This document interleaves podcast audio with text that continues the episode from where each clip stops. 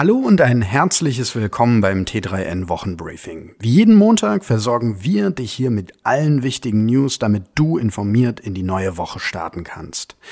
In dieser Woche gibt's folgende Themen. WhatsApp, eine neue Elektrolimousine, Trump und das Silicon Valley und ein ziemlich cooler PS5-Bot. Am Ende habe ich dann noch einen Podcast-Tipp für dich. Los geht's!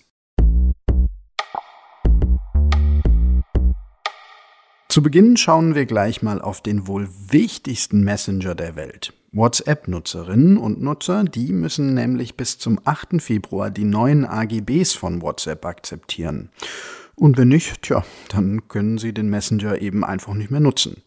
Wer die neuen AGBs bestätigt, stimmt auch dem Datenaustausch mit Facebook zu. Für Europa soll der Datentransfer laut einer Sprecherin zwar nicht gelten, trotzdem ist die Aufregung groß. Und andere Messenger, die profitieren ziemlich von der Aufregung. Telegram zum Beispiel hat in der vergangenen Woche die magische Marke von 500 Millionen Nutzern geknackt. Und auch Signal erlebte nicht zuletzt dank Elon Musks Empfehlung einen ziemlichen Nutzeransturm. Ebenfalls profitiert hat die App Threema. Die Schweizer Messenger-App befand sich zeitweise in den App Stores in Deutschland, in Österreich und in der Schweiz jeweils auf Platz 1 der Charts für Bezahl-Apps. Ich finde echt erstaunlich, wie Nutzerinnen und Nutzer offenbar doch auf Bedenken in Sachen Datenschutz reagieren. Zwar wird WhatsApp vermutlich keinen nennenswerten Schaden erleiden, was die Nutzerzahlen angeht, dennoch ist allein der Image-Schaden nicht zu unterschätzen. Wenn du dir nochmal alle WhatsApp-Alternativen in Ruhe anschauen möchtest, dann schau doch einfach mal auf t3n.de. Da haben wir die Alternativen nämlich für dich zusammengefasst. Der chinesische Hersteller NIO will Anfang 2022 ein Premium-E-Auto auf den Markt bringen. Die Elektrolimousine ET7 könnte ein wirklich ernsthafter Wettbewerber für Teslas Modell S und den Porsche Taycan werden. Vor allem, wenn man auf die versprochene Reichweite schaut. Bis zu 1000 Kilometern Reichweite soll das Modell mit dem größten Akku nämlich erreichen.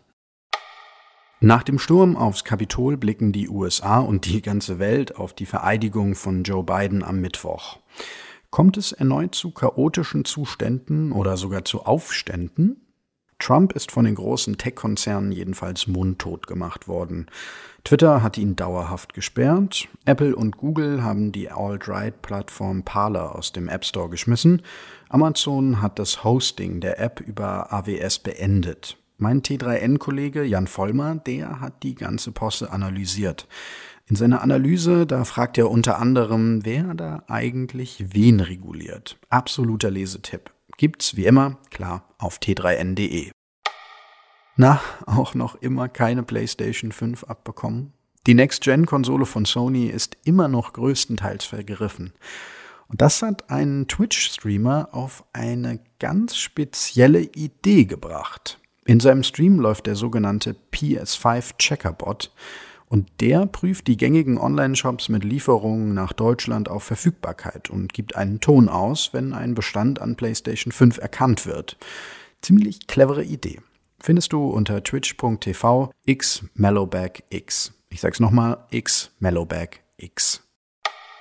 Besonders in Krisenzeiten müssen Führungskräfte ihr Team zusammenhalten und motivieren. Der Ansatz der positiven Psychologie kann dabei helfen. Wie genau? Das erklärt der Psychologe Nico Rose im T3N-Podcast. Hören wir mal kurz rein.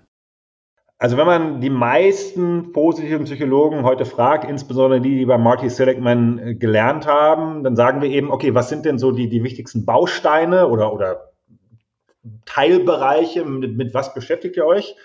Und seit 2011 gibt es eben dieses PAMA-Akronym. Äh, P steht in dem Fall für äh, positive Emotionen.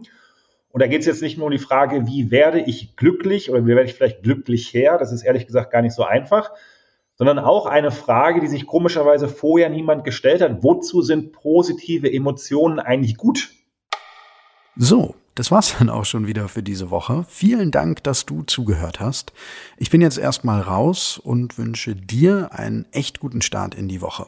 Bis nächsten Montag.